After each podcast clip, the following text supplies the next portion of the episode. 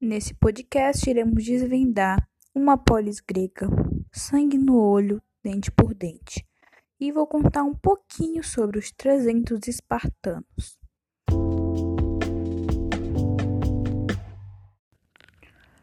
Os dórios eram um povo bárbaro que dominava a arte da espada de ferro. Acabaram dominando a região onde viviam os cretomicênicos, eólios e jônios, antes da primeira diáspora. Depois da primeira diáspora, a população que ficou na região se submeteu aos dórios, e a partir daí surgiram algumas guerras. E os dórios acabaram vencendo todas essas guerras, logicamente por ser um povo bruto e bárbaro. Com suas conquistas e glórias nas guerras, os dórios fundaram uma cidade, uma polis grega, Esparta. Como consequência das vitórias em guerra, os espartanos, agora denominados esparciatas, conseguiram acumular uma grande quantidade de servos. Esses servos pertenciam ao governo, ou seja, eles não poderiam de maneira nenhuma deixar de ser servo, porque caso o dono dele quisesse libertá-lo, era impossível, porque o governo que mandava no servo. É, segundo alguns cálculos e registros mais próximos, eram oito é, servos para cada esparciato. O que significam? Era oito servos para seu filho, oito servos para sua esposa, oito servos para o general, oito servos para o soldado, eram oito servos para cada esparciato. Por ter uma quantidade enorme de servos que faziam tudo por eles, os espartanos dedicavam-se à guerra. A guerra estava no sangue do esparciata. Se você fosse da elite, ou até mesmo simples esparciata, aos sete anos de idade, isso se você fosse homem, seria tirado dos braços de sua mãe, porque para os, espar os espartanos, a mãe mima demais a criança. Você seria jogado no meio do frio, lá sem com fome, tendo que lutar com animais ferozes e tendo que derrotá-los. Seria traumatizante, mas ensinaria você a ser forte. E assim seria treinado e seria exclusivamente militar até os 60 anos de idade. Durante esse treinamento, geralmente os espartanos completavam maioridade eram obrigados a matar um ilota. Ilota era como chamavam os servos. É, os espartanos, apesar de serem uma população pequena, foram muito bem reconhecidos pela guerra. E realmente, podemos chamar os espartanos de sociedade fundada exclusivamente para formar soldados. Realmente, você esparciata era obrigado a ser soldado. Até mesmo se fosse um perieco é, mercador, tinha que servir o exército. Apenas aquele que não servia o exército eram ilotas, os servos.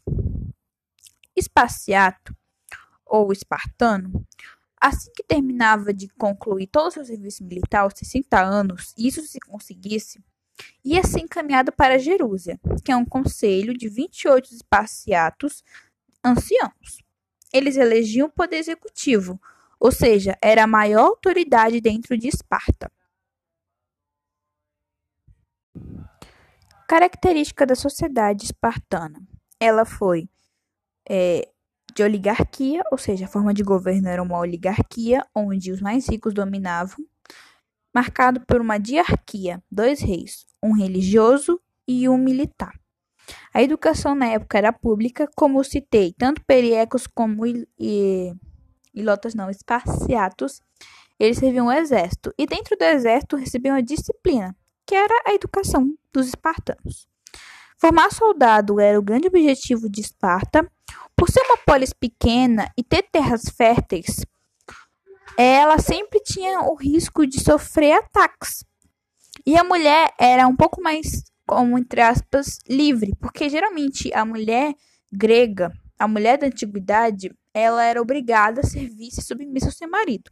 Apesar da mulher espartana não ter aquela autoridade que nós gostaríamos que tivesse, ela tinha algumas liberdades, como por exemplo, poderia sair de casa, poderia frequentar a academia sem permissão do marido e até mesmo dar palpite na política.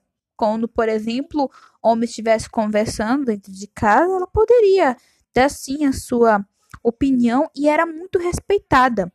Um grande exemplo disso era a homenagem às mulheres que morriam no parto.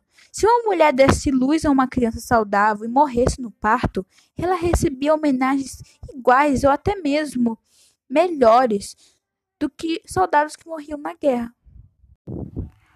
Você que fosse homem em Esparta, se não fosse um milota, servo, se não fosse um perieco, mercador, você era obrigatoriamente levado para a guerra. E foi no meio das guerras médicas que aconteceu uma das histórias mais famosas da Grécia. 300 de Esparta.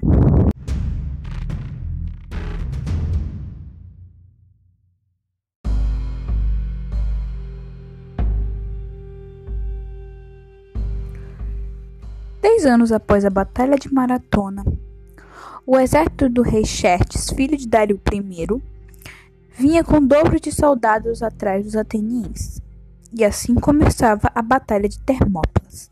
Temendo o pior para a Grécia, Esparta agiu primeiro.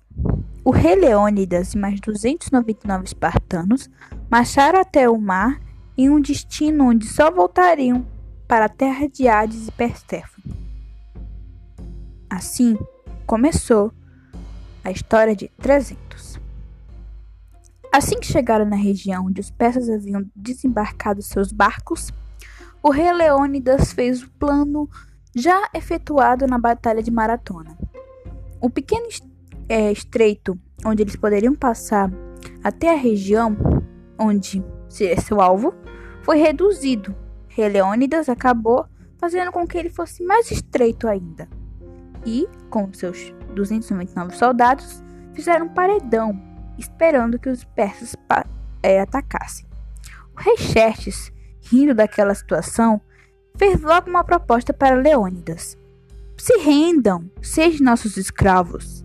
O rei Leônidas disse: Se você quer nós de escravos, que seja no reino de Perséfone, porque aqui só sai espartano morto ou vivo vitorioso. E assim os persas começaram a atacar. Foram três dias de luta. O primeiro dia, os 300 conseguiram uma vitória, o segundo também, mas no terceiro, Chest conseguiu a dele. Como já estavam enfraquecidos, cansados e com menos de 300 soldados, os espartanos não se renderam, mas fizeram uma casca, se uniram com suas lanças e conseguiram deter muitos, muitos persas durante três dias. Mataram bastante, só que não poderiam ser vitoriosos. Então, em um ato de desespero, usaram as últimas forças de Zeus e se entregaram para o submundo. Apesar de terem perdido a guerra, apesar das lágrimas derramadas pela rainha espartana, tudo saiu conforme planejado. Os persas, que eram 100 mil, acabaram se reduzindo, e o tempo que era curto para os atenienses e as outras polis acabou se estendendo.